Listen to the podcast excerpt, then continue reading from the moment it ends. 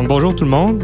Bienvenue au premier podcast de la RASC enregistré euh, devant le public. Euh, je me présente, Mathieu Lessard, associé en gestion d'actifs chez Normandin Maudry et membre du CA de la RASC. Euh, je suis très content aujourd'hui d'accueillir nos deux invités, M. Denis Latulippe et M. Mathieu Corriveau-Lagrenade, qui, viennent, qui viennent nous parler aujourd'hui de leur livre sur la gestion actif-passif, un livre qui a été développé 100% ici au Québec. C'est le fun d'avoir un livre de référence comme ça qui va être qui est développé par, par des gens d'ici et qui vont sûrement euh, qui va sûrement être utilisé euh, sur les bancs d'école, mais également euh, dans l'entreprise et puis pour les comités de retraite et puis les comités de placement. Donc, je vais, vous, présenter nos invités aujourd'hui en commençant. Donc, M. Denis Latulippe, qui est professeur titulaire à l'École d'actuariat de l'Université Laval depuis 2012. Denis a occupé le poste de haut fonctionnaire au niveau au gouvernement du Québec ainsi qu'à l'ONU durant sa carrière. Donc, notamment sur les dossiers liés au régime de retraite et aux investissements. Denis a aussi euh, œuvré dans le secteur, privé. Euh, il a aussi beaucoup d'expérience euh, avec les comités de retraite et les comités de placement. Denis est également titulaire du titre de Fellow de la Société des actuaires. Mathieu, qui est avec nous aussi, Mathieu Corriveau-Lagrenade, qui est directeur, qui est directeur valeurs mobilières et instruments financiers dérivés chez Beneva. Donc, Mathieu est responsable de la gestion des portefeuilles de revenus fixes, d'actions privilégiées, d'actions ordinaires et de produits dérivés. Il a débuté sa carrière en service conseil pour les régimes de retraite et a plusieurs années d'expérience, plus de 15 ans d'expérience dans le domaine de la finance et des placements. Mathieu est également titulaire du titre de CFA et fellow de la Société des actuaires. Donc, on est, on est, on est entouré d'actuaires aujourd'hui autour de la table. Donc, merci beaucoup, Denis et Mathieu, d'être là avec nous. Sans plus tarder, je vais vous laisser la parole. Euh, vous avez beaucoup de choses à nous partager aujourd'hui et on va se garder les questions pour la fin. Donc, on va garder un 15-20 minutes de questions à la fin. Euh, il y a un micro qui va circuler euh, dans la salle, donc vous pourrez poser vos questions à ce moment-là. Bien, bonjour. Merci d'abord à la RASC pour l'organisation et, l'invitation à discuter de gestion actif-passif. C'est agréable de voir que le sujet suscite l'intérêt, puis ça nous fait plaisir, Denis et moi, d'être ici aujourd'hui pour en discuter.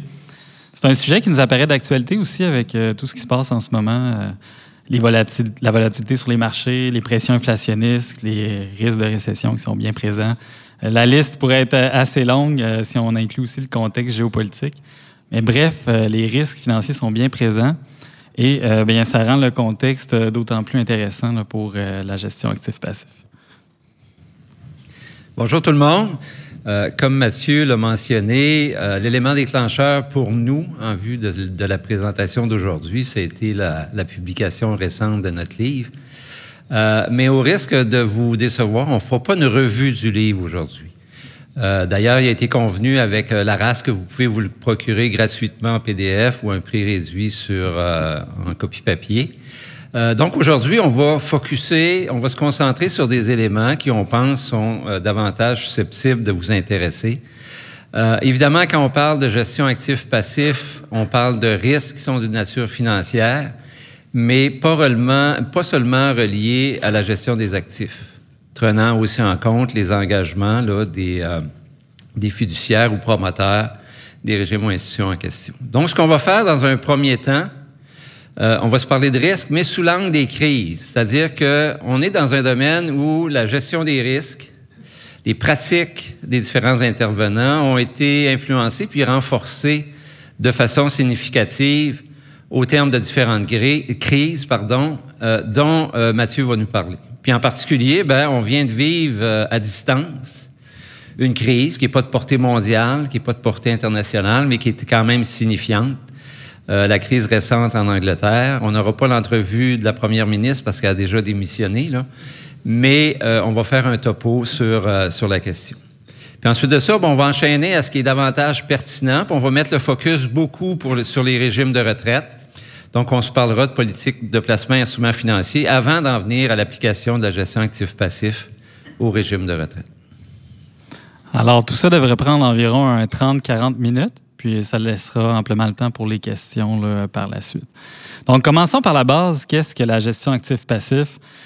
Bien, euh, comme vous en doutez, on ne parlera pas ici euh, de l'acronyme GAP comme du magasin de vêtements ou euh, du guichet d'accès à la première ligne dans le système de santé. on parle bien de, gestion actif-passif et c'est aussi connu sous l'acronyme anglais ALM pour Asset Liability Management. C'est une pratique d'investissement, de gestion des risques qui, euh, qui prend en considération les engagements, mais aussi le contexte financier global de l'investisseur. Donc, en, brièvement, ça touche les stratégies liées aux actifs, liées aux passifs, et c'est connu, c'est reconnu comme une pratique qui permet d'atteindre les objectifs financiers tout en euh, contrôlant, voire euh, en réduisant les, risques. Comme Denis l'a indiqué, on va commencer par les grandes crises. Donc, qu'est-ce qui a favorisé l'émergence de la gestion actif-passif? Et on a une citation d'un économiste français, Jean Monnet, qui disait euh, Les hommes n'acceptent le changement que dans la nécessité, ils ne voient la nécessité que dans la crise. Donc, euh, le développement de la pratique s'inscrit très bien dans l'esprit de cette euh, citation. C'est à travers les crises qu'on a développé des outils, des instruments financiers pour bien gérer tout ça. Et une, première crise, bien, ça a été euh, significative, ça a été celle qui a émergé suite au choc pétrolier des années 70. Donc, on a eu de fortes euh, pressions inflationnistes qui ont euh, engendré une action des autorités monétaires, donc la Réserve fédérale qui a dû augmenter ses taux de façon importante. Ça nous rappelle un peu ce qu'on vit aujourd'hui, mais dans une moindre ampleur. Et là, on voyait à la, fin des années 70 le taux d'inflation qui était euh, autour de 15% et euh, le taux directeur de la Réserve fédérale qui, euh, s'est approché du 20% donc quand même, quand même important. Et ce qui est arrivé par la suite, bien, il y avait des institutions financières aux États-Unis qui s'appelaient les Savings and Loans, qui étaient spécialisées dans la collecte d'épargne des particuliers et l'octroi de prêts hypothécaires à taux fixe à long terme. Donc, d'un côté, on avait du point de vue de l'institution, des actifs à long terme euh, qui, avaient des taux fixes. Lorsque les taux se sont mis à augmenter, bien nécessairement la valeur de ces actifs-là s'est dépréciée, comme on le voit un peu aujourd'hui avec les obligations long terme. Et euh, de l'autre côté, on avait un passif qui était relativement insensible aux variations de taux. Donc cette crise-là, ça a été vraiment une prise de conscience sur euh, l'importance d'une saine gestion du risque de taux et euh, ça s'est euh, terminé avec une faillite de près d'une centaine d'institutions financières. donc, ça a été quand même majeur comme événement. par la suite, il y a eu la crise immobilière des années 90. Donc, on a vu un changement législatif au Canada avec un décloisonnement qui a engendré un décloisonnement des institutions financières. Et cet environnement-là de forte concurrence a fait en sorte que euh, y a eu beaucoup de demandes pour les placements immobiliers. On a vu un rendement moyen de 14 sur l'immobilier canadien dans les années 80, avec euh, une forte augmentation des ratios de prêt-valeur. Donc, euh, cette espèce de bulle immobilière-là, comme la plupart des bulles se terminent rarement bien, c'est terminé par une, une, chute du marché dans le début des années 90. Et pour la première fois de l'histoire, on a vu des euh, faillites de compagnies d'assurance euh, canadiennes. Donc, cette crise-là a mis l'emphase sur l'importance de bien gérer le risque de crédit et le risque de liquidité associés à des placements euh, comme l'immobilier. Par la suite, on a une, crise qui est probablement plus fraîche à la mémoire de tous, celle des subprimes de 2008. Euh, pour ma part, je, terminais la maîtrise en finance, puis euh, tout le monde se demandait si on allait trouver un emploi en graduant. Mais euh, donc ici, on a l'évolution des valeurs mobilières de, certains titres, certaines institutions bien connues. Et bien, on le sait, cette crise-là a émergé par l'octroi massif de prêts hypothécaires à des ménages qui, étaient dans la catégorie subprime, donc plus à risque que la catégorie prime il y a des critères de sélection très euh, laxistes, puis euh, tout ça a engendré une hausse du risque de crédit du système interbancaire. Donc, comme on le voit à l'écran avec le TED spread, qui est la différence entre le taux LIBOR auquel les banques euh, se prêtent entre elles et les taux des bons du Trésor américain. On voit une augmentation de, qui passée de 1 à 3% en quelques jours en septembre 2008. Et ça illustrait vraiment une dégradation de la confiance que les banques se portaient entre elles. Donc, euh, la suite, on la connaît, la faillite de Lehman Brothers, euh, une autre crise financière euh, assez sans précédent, je pense qu'on peut dire ça. Puis, il y a eu deux plans de sauvetage du gouvernement américain par la suite. Donc, autre crise d'importance qui a mis l'emphase cette fois-ci aussi sur l'importance de bien gérer le risque lié au marché boursier.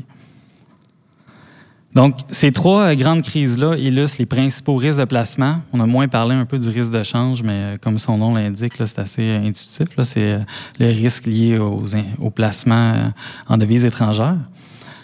Et donc, qu'est-ce qu'on a vu depuis la crise des subprimes, depuis 15 ans? On peut certainement dire qu'il y a eu une accélération du rythme des crises. Euh, il y a eu le printemps arabe de 2011, il y a eu des crises migratoires, euh, notamment en Europe. Euh, un autre événement que plusieurs qualifiaient d'imprévu, le Brexit. Ensuite, tout le contexte géopolitique avec la pandémie, la guerre en Ukraine, tout ça a affecté les chaînes d'approvisionnement. On a vu aussi, ben, on, a une tendance de fond au niveau du vieillissement de la population qui affecte la pénurie de main-d'œuvre. Donc, trappe de fond pas très optimiste, mais euh, qui euh, laisse présager que euh, cette volatilité-là, ces imprévus-là, risquent de se poursuivre dans les prochaines années. Et bien, la bonne nouvelle dans tout ça, c'est que heureusement, il y a des instruments financiers qui, se sont développés, la modélisation des risques aussi. Donc, on a appris des crises précédentes. Et par contre, on n'a pas toujours améliorer nos, prévisions de taux. Hein. Peu, euh, cette année, avait prévu euh, des, des, hausses de taux aussi marquées. Mais on peut toujours trouver des indicateurs euh, qui le suggéraient, comme on le voit ici avec la taille des, présidents de la Réserve fédérale. Donc, si on, on voit Powell avec son six pieds, là, on pourrait. ça laisse présager d'autres hausses de taux.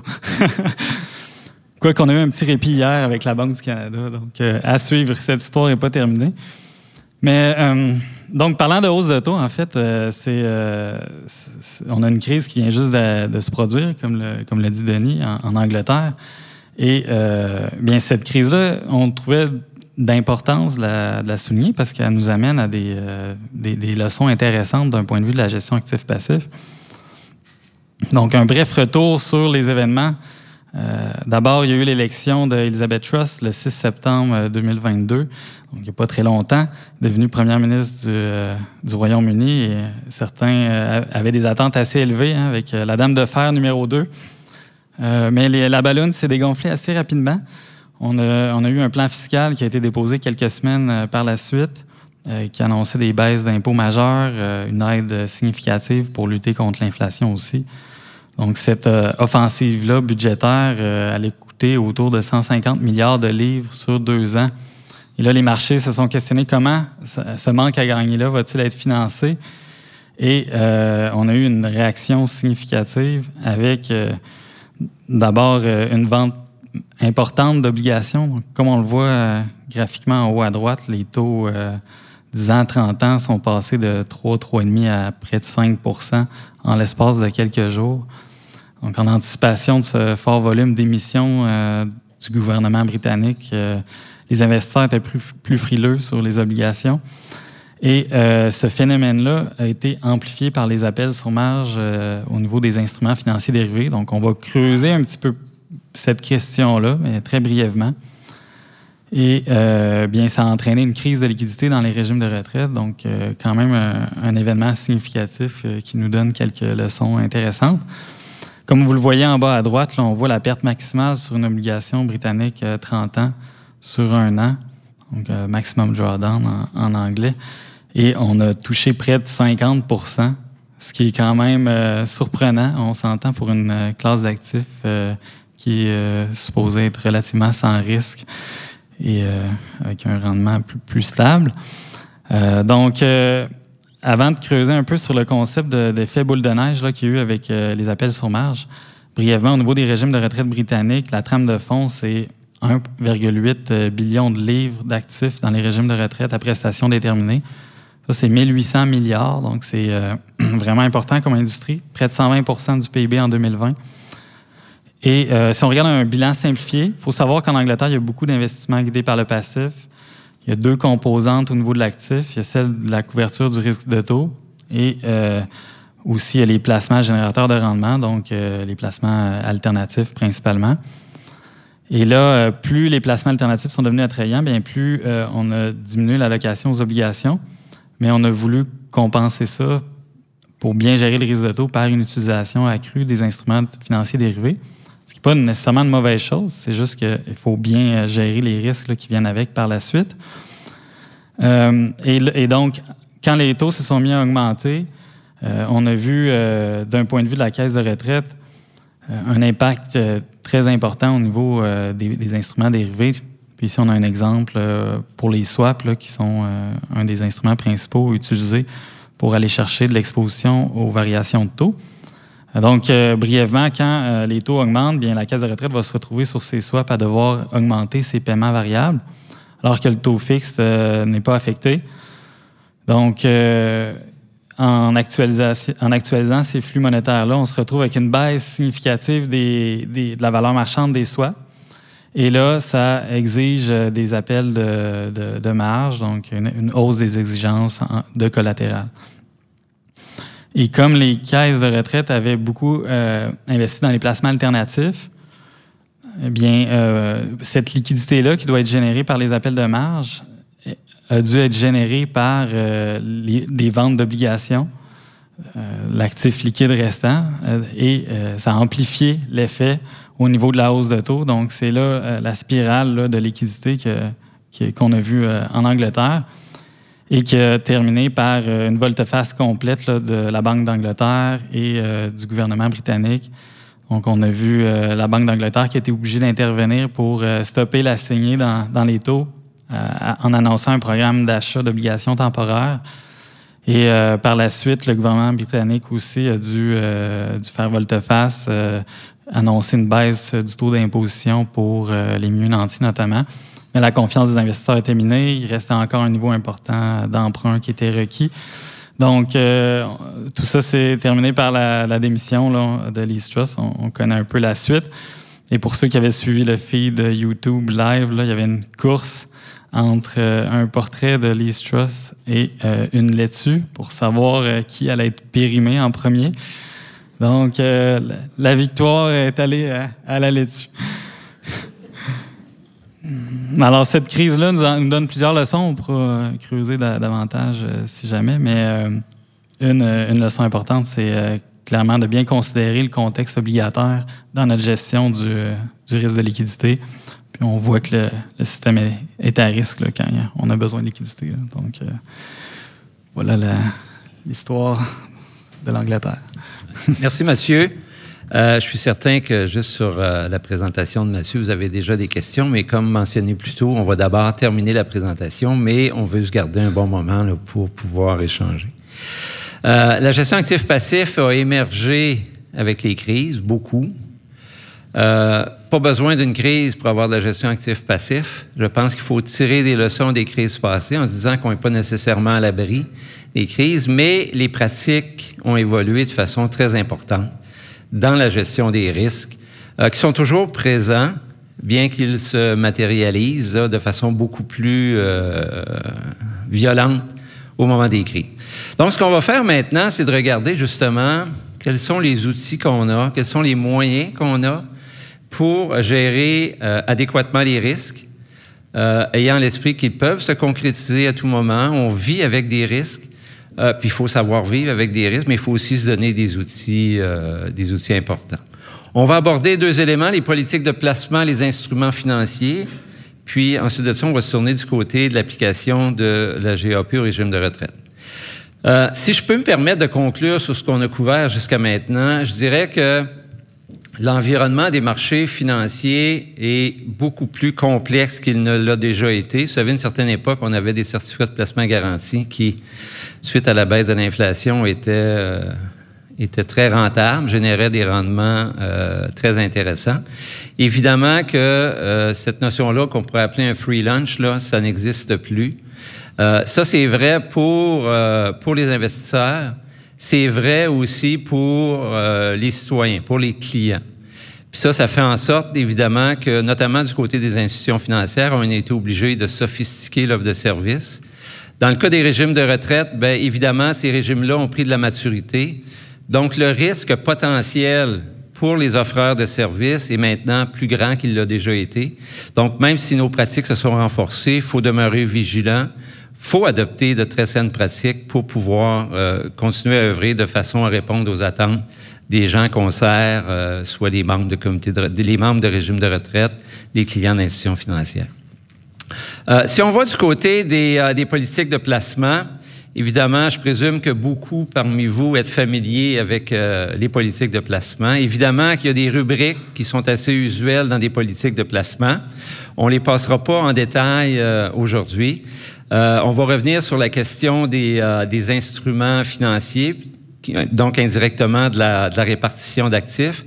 Euh, mais au préalable, ce qu'on voulait vous, communiquer, c'est que, évidemment, la politique de placement ne peut pas être gérée dans l'absolu. C'est-à-dire qu'on se doit de considérer euh, la raison d'être des placements, les engagements qui sont sous-jacents, puis on se doit aussi de considérer des politiques qui gravitent autour de la politique de placement pour former un tout cohérent là, euh, dans la gestion euh, des régimes ou des institutions. Du côté des compagnies d'assurance, on n'abordera pas cette question-là aujourd'hui, mais toute la question de l'appariement, c'est un élément essentiel dans la stratégie de gestion des placements.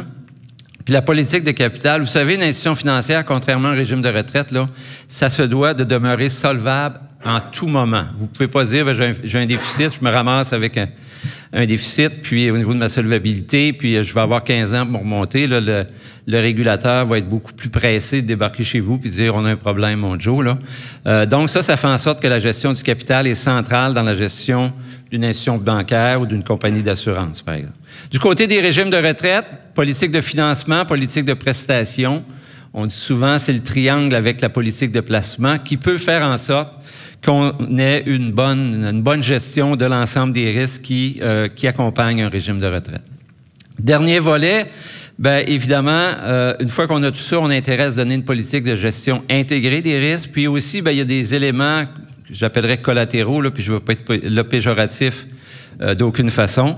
Euh, toute la question des politiques en matière d'investissement responsable, notamment du point de vue des critères ESG. Donc, de gérer tout ça simultanément dans un contexte qui se doit d'être adapté aux réalités des différents, fonds. Évidemment, c'est pas une sinécure, mais il y a moyen d'y parvenir. Euh, les instruments financiers, bien, la colonne de gauche, vous voyez là des rubriques que vous connaissez possiblement, les différents types d'instruments financiers. Puis on pourrait gérer ça dans une perspective uniquement de gestion de portefeuille. À ce moment-là, on s'intéresserait au rendement, à la volatilité, à la diversification, les frais de gestion. Mais évidemment, s'il y a des engagements sous-jacents, il faut déborder ces critères-là qui sont très importants. Évidemment, le rendement, c'est déterminant pour la santé financière, mais il faut déborder ces critères-là pour aller vers d'autres considérants qui s'apparentent à la gestion actif-passif. Est-ce que j'ai besoin d'un revenu fixe, prévisible? Est-ce que j'ai besoin de revenus courants? Est-ce que j'ai un horizon de placement qui est long? Est-ce que j'ai, etc., là? Euh, jusqu'à la, liquidité, qui est un élément euh, essentiel, comme les crises nous l'ont montré. Donc, la gestion actif-passif, du point de vue de la gestion de notre politique de placement, c'est déborder euh, les considérants usuels en matière de gestion de portefeuille pour prendre davantage en considération les réalités du promoteur ou du fiduciaire qui est responsable de ça. Par exemple, je vous donne deux exemples, les infrastructures. On pourrait dire, je vais aller en infrastructure, je vais me diversifier dans les infrastructures parce que justement c'est un outil de diversification mais aussi parce que je peux escompter un bon rendement. Ça, c'est de la gestion d'actifs, c'est de la gestion de portefeuille. Pourquoi j'irai en, en, infrastructure dans un contexte de gestion actif-passif? Parce que l'infrastructure, un, me procure du revenu courant, mais aussi est un instrument efficace pour me protéger contre l'inflation, notamment si j'ai des prestations indexées, par exemple. Puis ça, ça peut le faire sur un horizon de placement qui est long. OK? Donc, c'est pas juste d'aller chercher du rendement à travers la diversification, c'est de répondre aux besoins du sous-jacent. Un autre exemple, les instruments dérivés. Bon, les instruments dérivés, ça a été longtemps un peu nébuleux. On a appris à travailler avec ça. Aujourd'hui, c'est utilisé de façon massive dans la gestion du rendement et de la volatilité, mais c'est aussi utilisé pour de la couverture, notamment pour des garanties sur des fonds de placement, puis évidemment, c'est utilisé beaucoup en lien avec la liquidité. On parlait de la crise en Angleterre, on va parler tout à l'heure des activités de superposition dans les régimes de retraite.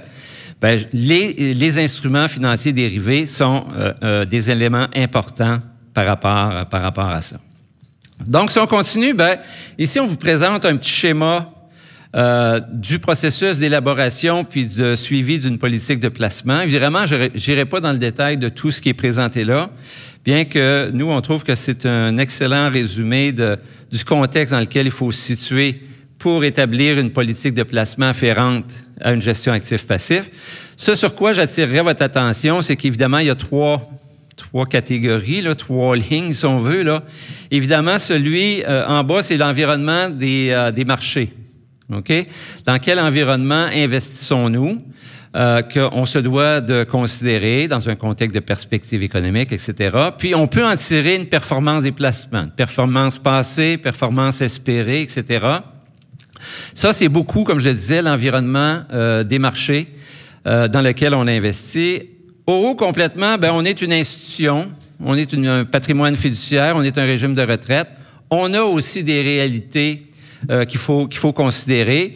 Puis ça nous amène à nous questionner sur la performance d'institution, sa performance passée, sa performance souhaitée, etc. Donc, ça vient aussi un élément déterminant dans la gestion de la politique de placement. Puis une fois qu'on a bien circonscrit ces deux éléments-là, qu'on pourrait associer à de l'actif et du passif, évidemment, on est en mesure de poser les actions pertinentes euh, du point de vue de la politique de placement. Des, des, euh, des, institutions différentes vont avoir des approches différentes. Dans le livre, on, on traite de trois réalités de gestion actif-passif. Les assurances, les compagnies d'assurance, les fonds de placement du fait de garanties qu'ils offrent, c'est le volet passif associé à un fonds de placement, c'est la garantie, puis les régimes de retraite. Aujourd'hui, on va se focuser sur les régimes de retraite, euh, mais sachez que bien qu'il y ait des risques partout, le risque est un déterminant pour chacun de ces trois euh, de ces trois mondes-là. Reste qu'au-delà de ça, il y a des préoccupations qui sont fort différentes. Puis ça fait en sorte qu'on ne gère pas les placements d'une compagnie d'assurance de la même façon qu'on gère les placements d'un régime de retraite. On y reviendra en fin de présentation.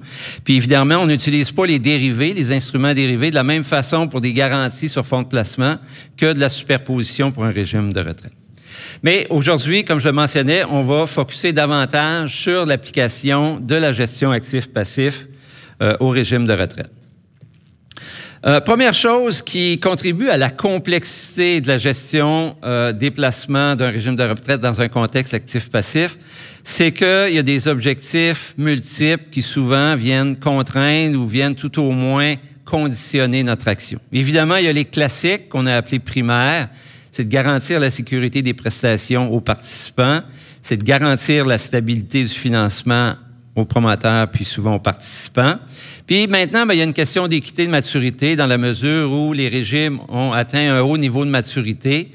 Euh, évidemment qu'une gestion qui s'avérerait trop agressive ou qui générerait des déficits importants peut induire des, euh, des, euh, des questions d'équité à différents degrés, qui pourraient même aller à, dire à un employeur, j'offrirai pas ce genre de régime-là à mes futurs employés, mais aussi de façon plus, euh, plus modérée dans le cadre du financement. Au-delà de ça, il y a des objectifs secondaires. Puis dépendant du siège qu'on occupe, il y en a qui sont prédominants.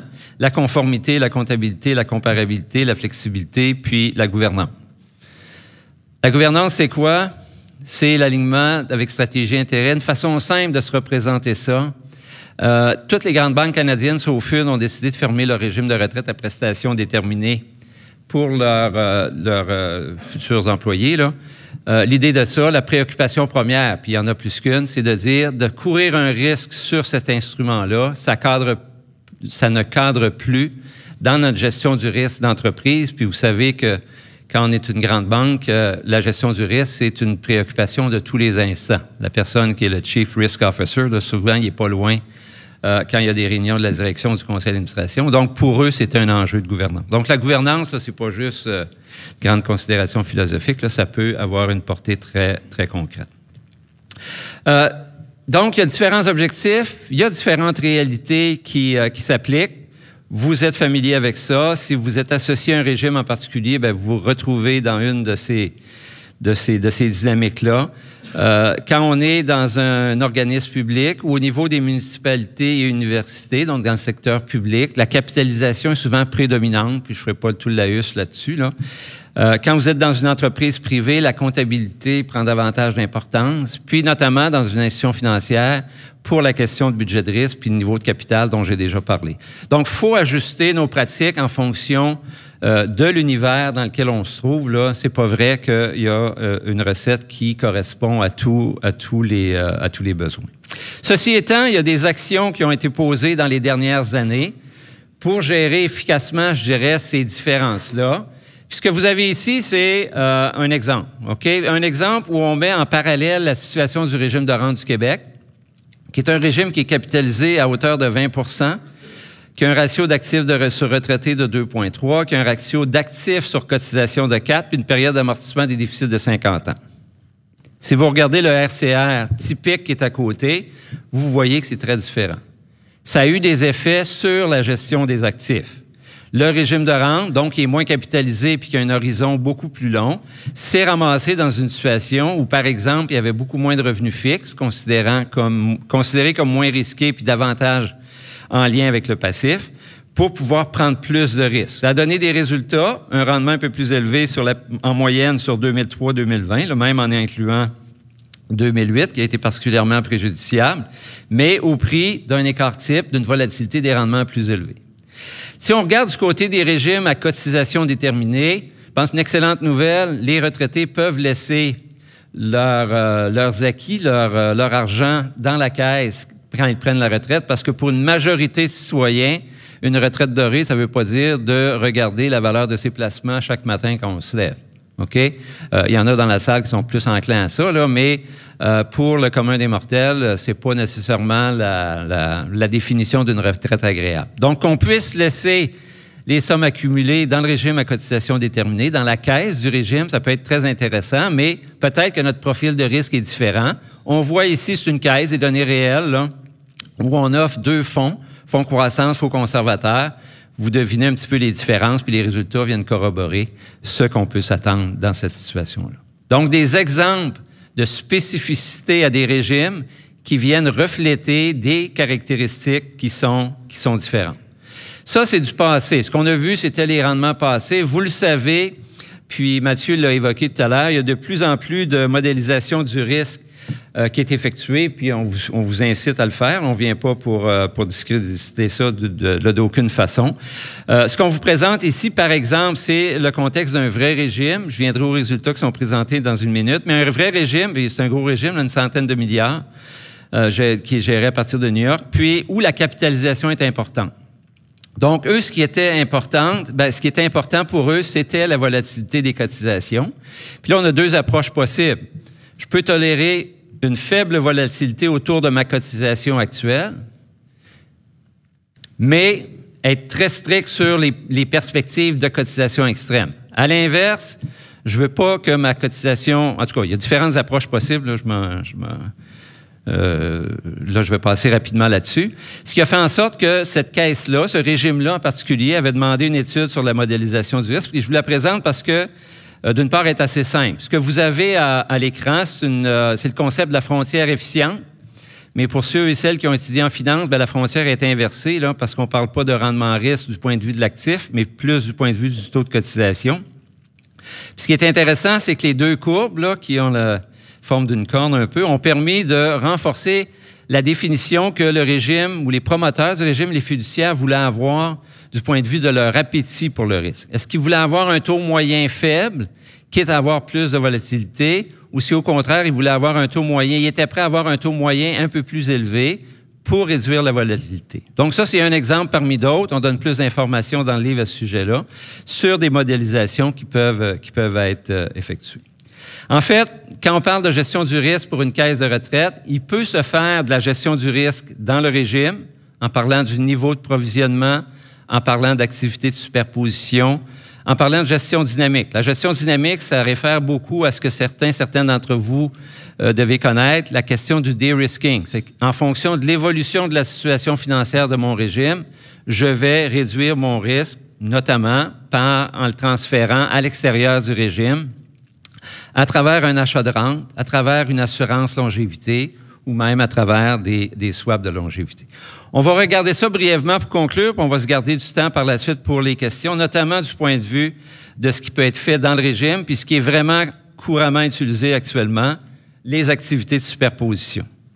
OK? Donc, vous avez un, petit schéma au haut de l'acétate qui vient préciser c'est quoi de la superposition. Euh, ben, traditionnellement, un régime de retraite, c'était géré 60 en, place, en actifs de croissance, donc des placements qui génèrent un bon rendement, placements en équité, puis 40% en obligations de base. La maturité croissante du régime, le risque plus important qui se développait dans le régime, a pu amener certains régimes à se dire, bon, on va rendre notre politique de placement davantage adaptée à cette réalité-là. On va réduire nos actifs de croissance, réduire notre risque, puis mieux s'appareiller au niveau euh, euh, des passifs avec des obligations. La beauté de ça, c'est que vous couvrez mieux votre risque avec le deuxième scénario que le premier. Par contre, le rendement en souffre. Donc, ce qui a été visé avec les activités de superposition, c'est de maintenir des actifs de croissance à un niveau significatif, ici qu'on présente comme référence étant 60% mais en couvrant mieux notre passif, puis ça, ça se fait par des activités de superposition. Donc, on va chercher de l'argent supplémentaire. Dans les faits, c'est beaucoup euh, à, travers des instruments dérivés, les swaps dont parlait euh, Mathieu tout à l'heure, pour mieux couvrir nos engagements, ce qui nous permet d'avoir un, bassin d'actifs qui est composé non seulement des obligations de base, mais aussi des obligations en superposition qu'on détient, puis qui viennent bien couvrir notre passif. Ça, ça se traduit souvent dans plusieurs régimes, notamment ceux qui où les exigences de solvabilité puis même de comptabilité sont, sont importantes, par des ratios de couverture du risque de taux. Donc, vous pourrez entendre parler, mon risque de taux est couvert en solvabilité à 70 par exemple. Des choses qui se font. Ça, ça doit refléter euh, notre appétit pour, euh, pour le risque. Évidemment que la superposition, ça pourrait être perçu de façon plus large comme du levier.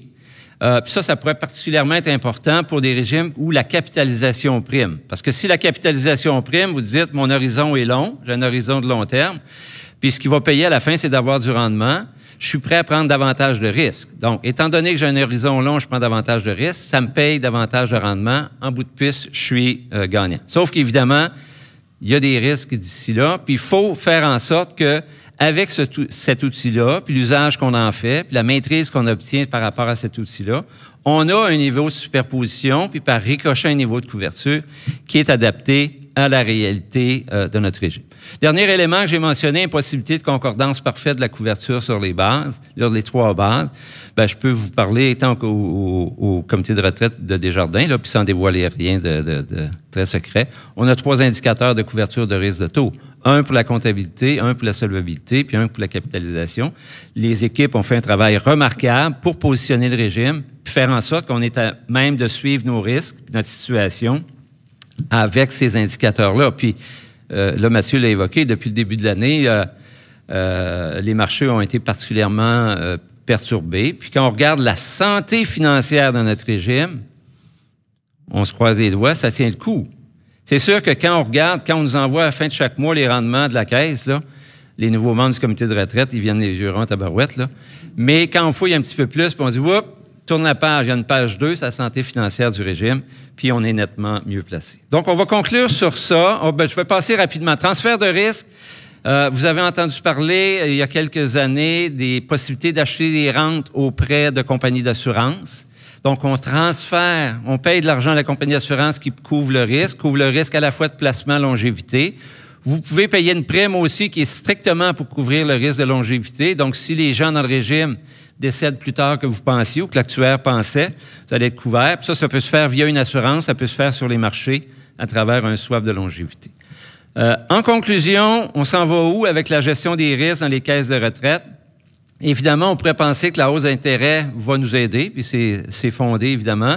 Ça pourrait se traduire par une amélioration de la situation financière des régimes, notamment si euh, nos actifs ont euh, une durée espérée plus courte que euh, nos, nos, passifs. Mais on, on, on, voit que de plus en plus, les régimes sont couverts. En bon, en bon français, sont edgés d'une certaine façon, puis pas edgés, c'est avec un, une option de à 90 jours, là, sur un horizon qui est long relativement long. La question de l'Angleterre soulève euh, la question quant à l'efficacité de ces stratégies-là. On pourrait y revenir dans la période de questions. L'autre élément, c'est que si dans les dernières années, on a renforcé nos stratégies de couverture, on peut se poser la question à savoir si euh, le fait de transférer du risque à l'extérieur du régime, euh, ça s'avère, ça s'avère un, un, un, une solution efficace. Puis ça, il y a un beau cas pour ça. Ce sont les compagnies d'assurance. Puis le mouvement des jardins, si je parle pour des jardins, on est un mouvement, bon, d'abord dans le bancaire, mais où on a aussi des filiales d'assurance. Tu sais, on, a un régime de retraite à prestations déterminées. On pourrait dire, ben, les retraités de notre régime ont un transfert à l'assureur, il est à même de le faire. La même situation peut s'appliquer pour un assureur. Pourquoi Beneva ne transfère pas ses retraités du régime de retraite vers la compagnie d'assurance? Pourquoi Industriel Alliance ne le fait pas? Pourquoi d'autres ne le font pas? Évidemment, c'est des questions sur lesquelles on pourra revenir pendant, pendant la période de questions. Donc, voilà ce qu'on voulait vous présenter euh, aujourd'hui.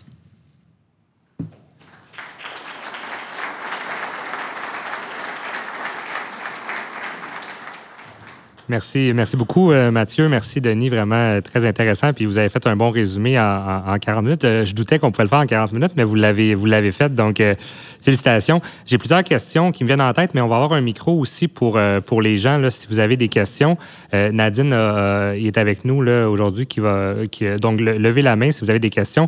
Juste avant, moi, j'en ai peut-être une à vous lancer pendant que les gens y réfléchissent. On a parlé tantôt, Mathieu, de la situation en Angleterre. C'est quoi les grandes différences entre le contexte des régimes canadiens puis des régimes anglais euh, qui ferait qu'une situation comme celle-là pourrait se produire, aurait des impacts moins grands, plus grands? Euh, je serais curieux de vous entendre là-dessus, Denis et Mathieu, euh, dans la grande différence entre le marché canadien et le marché anglais. Oui, c'est une bonne question. Puis justement, on en discutait dans le train tout à l'heure. Euh, la première euh, différence, je dirais, euh, entre ce qui, ferait en sorte que c'est moins probable que ça se produise ici, d'abord, c'est la politique budgétaire. Hein. Tout ça a commencé avec une offensive budgétaire majeure en Angleterre. donc, c'est pas quelque chose qui est dans les cartons de cette ampleur-là ici. Euh, ensuite, euh, il faut savoir aussi qu'en Angleterre, euh, il y a des pressions inflationnistes qui sont plus importantes avec la crise énergétique qui se dessine. Donc, ça aussi, c'est un facteur à considérer. Puis si on pense au fonds de pension, au régime de retraite même, tantôt, on, montrait une statistique au niveau du poids des actifs des régimes de retraite dans l'économie britannique. au Canada, au lieu d'être près de 120% c'est plutôt 95 puis aussi, euh, il y a moins de stratégies avec euh, levier financier. Donc ça, ça veut dire que euh, ben, non seulement selon nous, c'est moins probable, mais si ça se produit, eh bien, on aurait une ampleur moindre puisque l'effet boule de neige avec les, les appels sur marge serait probablement limité, plus limité qu'en Angleterre. Donc, le risque nul n'existe pas, mais quand même optimiste de ce côté-là. Merci. Donc, il y avait une question. oui. Oui, bonjour, merci. Justement, merci pour la, présentation. Justement, à ce point-là, euh, un des points communs entre l'Angleterre et le Canada, c'est le levier que les fonds de pension prennent ici. Vous avez dit que, vous avez mentionné qu'on prend en masse euh, du surprovision qui a été fait en masse au Canada. Depuis quelques années, les fonds de pension, je pense qu'ils achètent euh, des provinces, des obligations gouvernementales à levier pour mieux apparier, pour aller chercher du rendement, comme vous avez expliqué. Est-ce que vous pensez, à partir de maintenant, ça va, être maintenu, cette rythme ou est-ce que ça va augmenter ou ça va baisser? Est-ce, qu'on est-ce que ça a fait son chemin puis on n'a plus besoin de ça? Est-ce que ça va diminuer? Est-ce que les fonds de pension sont inquiets? Qu'est-ce qu'ils ont vu ailleurs? Puis potentiellement, ça, ça va faire en sorte que ça va diminuer. Merci. Euh, merci pour la question. Euh, je dirais deux choses. D'abord, il y, a des, y a des perspectives de marché sur un horizon de moyen terme qui pourraient nous, euh, qui pourraient conditionner les promoteurs. Mais je pense, que d'abord et avant tout, la première réaction qui vient suite à la crise en, Angleterre, avant de changer ses pratiques, c'est de s'interroger sur euh, les questions de liquidité. Parce que c'est sûr, la crise en Angleterre, il y, a eu, il y a eu deux choses. Il y a eu une baisse du rendement temporaire sur les, sur les actifs, au départ les obligations. Mais c'est quand tu te ramasses avec euh, une forte concentration dans des placements illiquides, puis que tu as un appel sur marge pour fournir des liquidités, ben ça, c'est un enjeu majeur. Donc, je pense que la première réaction des, euh, régimes, avant de dire on, revoit notre politique de placement, on revoit nos pratiques euh, de gestion du risque à un niveau macro, il faudrait d'abord se questionner euh, est-ce que j'ai les liquidités suffisantes? C'est parce que la crise en, Angleterre a eu des effets massifs parce que l'élément déclencheur était massif. Euh, l'expansion budgétaire et tout, mais aussi parce qu'il y a eu rapidement un problème de liquidité. Là. Je pense que le premier exercice à faire, c'est de se questionner, est-ce que je suis en mesure de, euh, de, générer, de générer les liquidités suffisantes dans un contexte où je suis investi de façon importante en placement alternatif, je suis investi de façon importante du fait de la superposition, puis je peux être appelé à euh, rendre disponible des liquidités à court terme. Le dernier point que je mentionnerais, puis on l'a évoqué un petit peu, euh, euh, tout à l'heure, on peut faire de la superposition pour gérer son risque. On peut faire de la superposition pour se mettre davantage à risque. Puis, je l'avais évoqué, c'est un peu comme quand les, instruments financiers dérivés sont arrivés. Euh, on s'est dit, hey, je peux faire, investir davantage, j'ai 100 pièces dans mes poches, puis je peux en investir 120, puis si, tout se passe bien, je vais être plus riche à la fin de la journée. Bien, ça, c'est pas de l'investissement d'un point de vue de, de couverture ou de gestion de risque. Euh, c'est sûr que pour un régime qui a un horizon de placement puis un horizon qui, est, très long, ça peut être tentant, là. Mais je pense qu'il ne faudrait pas perdre de vue que le fondement premier de la superposition, c'est de la gestion de risque. De transposer dans l'univers du levier, ça peut avoir d'autres saveurs, puis c'est peut-être là aussi qu'il faut se questionner si, on va trop loin. Donc, donc Denis, si, euh, si je veux résumer ça pour, euh, pour euh, les gens ici, c'est qu'on, dans le fond, à la question sur l'aspect, est-ce, est-ce qu'on veut encore avoir ce type de stratégie-là? Je pense que cette stratégie-là est toujours aussi pertinente. Ceci étant dit, il y a des questions additionnelles à se poser sur, advenant une situation, un niveau de stress dans le marché, qu'est-ce que je dois liquider, comment mon portefeuille va réagir à ça? Euh, mais en tant que tel, l'approche de gestion active-passif est toujours aussi, euh, hmm. toujours aussi Puis peut-être, juste pour compléter brièvement, euh, c'est une très bonne question, un élément qui pourrait peut-être être amélioré, parce que je, suis aussi dans le camp de ceux qui pensent que l'investissement guidé par le passif, c'est une bonne idée, puis ça, ça devrait se poursuivre, c'est simplement la gestion du collatéral. Est-ce qu'on veut dans nos ententes contractuelles du collatéral cash ou euh, en encaisse en liquidité ou on veut euh, être capable de mettre des titres en collatéral? Et en ce moment, en Angleterre, il y a beaucoup d'avocats qui sont en train de réviser les ententes pour justement passer euh, du collatéral en, liquidité à du collatéral en titre. Donc, ça pourrait aider à devenir une situation comme ça dans le futur. merci. Si vous me voyez partir, c'est pas parce que j'ai pas aimé votre réponse, c'est parce que j'ai un autre rendez-vous. Merci. Parfait, merci. Donc, est-ce qu'il y a, d'autres personnes qui veulent s'aventurer avec une question? Oui, parfait. Bonjour Denis euh, Mathieu. Bonne présentation. Vous avez couvert pas mal de points. Un point que j'aimerais que vous reveniez, c'est l'achat de rente. Alors, euh, vous avez, avais une bonne question, Denis, que j'aimerais que tu répondes de toi-même. Essentiellement, pourquoi que Desjardins ou Beneva ne transfèrent pas ses retraités à la compagnie d'assurance? Alors, pourquoi moi je le ferais si Desjardins ne le fait même pas? Pourquoi moi j'enverrais mes affaires à Desjardins alors que Desjardins ne le fait même pas? Oui, bien, je peux peut-être prendre le cas de, de, là, de Desjardins, puis Mathieu pour compléter avec Beneva. il y a différents considérants. Le premier, c'est que le risque de longévité, il demeure chez Desjardins de toute façon. Que ce soit dans le régime de rente ou dans la compagnie d'assurance, le risque de longévité demeure chez, chez Desjardins. Euh, l'autre chose, c'est que si vous achetez une rente, un assureur, là, puis c'est pas, euh, pas, pas un secret industriel, là, euh, les assureurs, ce qu'ils font en regard de, d'achat de rente, c'est qu'ils vont couvrir ça avec des obligations. Donc, c'est la prédominance de la stratégie d'appariement euh, qui fait en sorte que les argents qui sont relatifs à cette rente-là sont investis dans des titres qui rapportent moins, qui réduisent le risque du fait de l'appariement des paiements, mais qui rapportent moins. OK?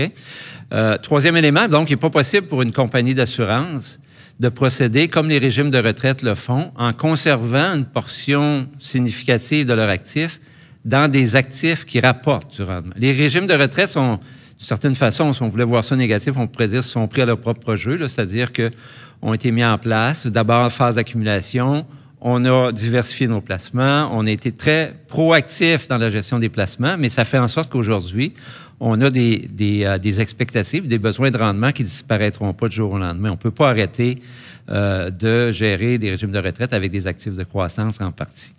Euh, quatrième élément que je mentionnerais sommairement, c'est que les exigences de capital, de solvabilité sont beaucoup plus strictes pour une compagnie d'assurance que pour un régime de retraite. la meilleure façon de se résumer ça euh, succinctement, c'est de se dire qu'une compagnie d'assurance, ne peut pas se ramasser en situation de déficit comme le fait un régime de retraite. Je l'ai mentionné tout à l'heure. Donc, ça aussi, ça vient conditionner euh, la gestion du risque qui doit être fait. Donc, en bout de piste, on voulait résumer ça simplement, c'est peut-être que euh, ça coûterait plus cher de le faire via une compagnie d'assurance dans la mesure où on a des stratégies de couverture des risques au niveau des régimes de retraite qui sont efficaces tout en nous permettant d'investir dans des placements qui génèrent des rendements euh, adéquats. Je ne sais pas, Mathieu, si tu veux. Oui, bien, en fait, avec ces quatre éléments-là, je trouvais que la, réponse était assez complète. Donc, honnêtement, la situation est similaire aussi euh, chez Beneva.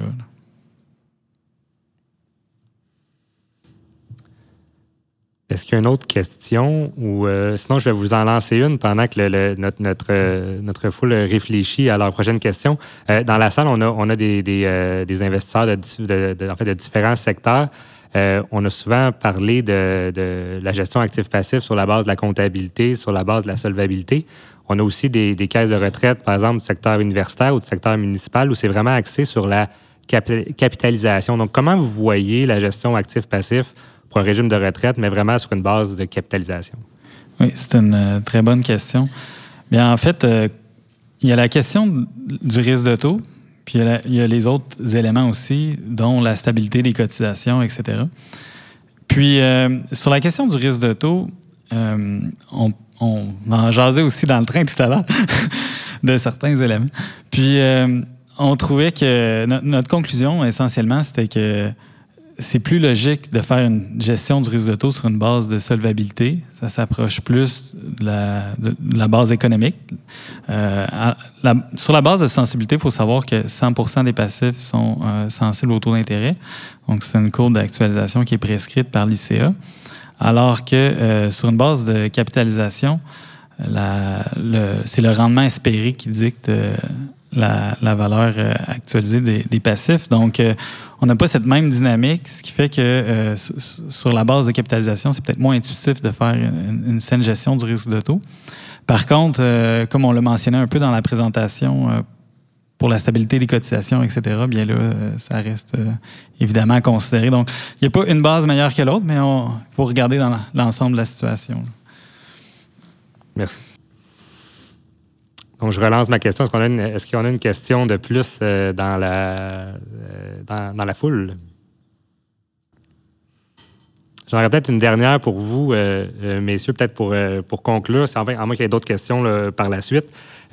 souvent, on, entend dans les comités de retraite, comités de placement, je vais attendre le bon timing avant de faire de la gestion actif-passif ou de l'appariement. selon vous, y a-t-il un bon timing pour faire ça ou euh, en tout temps, il y a des réflexions qui peuvent avoir lieu là, sur la gestion active-passive? Moi, je peux peut-être peut répondre. Il y a différents. D'abord, vous savez, la, gestion active-passive, c'est comme bien des choses dans la vie, ça s'apprend. Il euh, ne faut pas nécessairement être rendu dans une situation où la, situation du régime est, est, difficile, soit par sa situation propre, très grande maturité, etc., ou par la conjoncture, euh, une situation difficile. Je pense que c'est une, pratique qui se doit d'être apprivoisée. L'autre élément, je pense que, euh, tu sais, on parle souvent quand on parle de placement, de, de, market timing, on va attendre le bon moment. Euh, je pense qu'il y a des gens parmi vous qui êtes familiers avec la dynamique de gestion des placements. Attendre le moment idéal pour se lancer, ça, comporte une bonne dose de risque. Donc, je pense que même si c'est pas, ça, ça vous avait, ça vous apparaît pas prédominant comme, comme besoin, je pense que on dit souvent, c'est quand ça va bien qu'il faut faire des changements. Ben, si vous n'êtes pas rendu là, c'est peut-être le moment d'y penser. Merci, Denis. Donc, merci encore une fois, Mathieu, Denis, pour votre présence aujourd'hui et félicitations encore d'avoir bâti un ouvrage comme ça qui, a été écrit ici et qui est de grande qualité. Merci, Mathieu. Merci à tous. Merci à tous.